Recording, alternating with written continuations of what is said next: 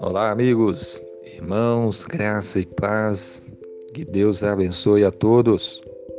Salmo 54, versículo 4 diz assim a palavra de Deus: Eis que Deus é o meu ajudador. O Senhor é quem me sustenta a vida. Amém. Esse versículo fala de Deus como sendo nosso ajudador. Deus nos ajuda. Ele se preocupa conosco na nossa vida nesse mundo. Ele sabe que nesse mundo nós temos dificuldades, nesse mundo há tribulações, há aflições, mas a, o Senhor é o nosso ajudador. Deus, ele nos ajuda. Ele enviou o seu Filho amado, o Senhor Jesus Cristo, que morreu naquela cruz para nos salvar dos nossos pecados. Quem nele crê tem a vida eterna. Olha o grande amor de Deus ao ponto de enviar o seu Filho amado Jesus para nos salvar e Ele continua a nos amar.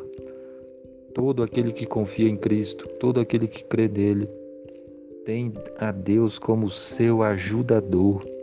Ele vai te ajudar nas suas dificuldades, nas suas lutas, nos sofrimentos que você tem passado, nas dificuldades que você passa, enfrenta e, ou ainda vai enfrentar.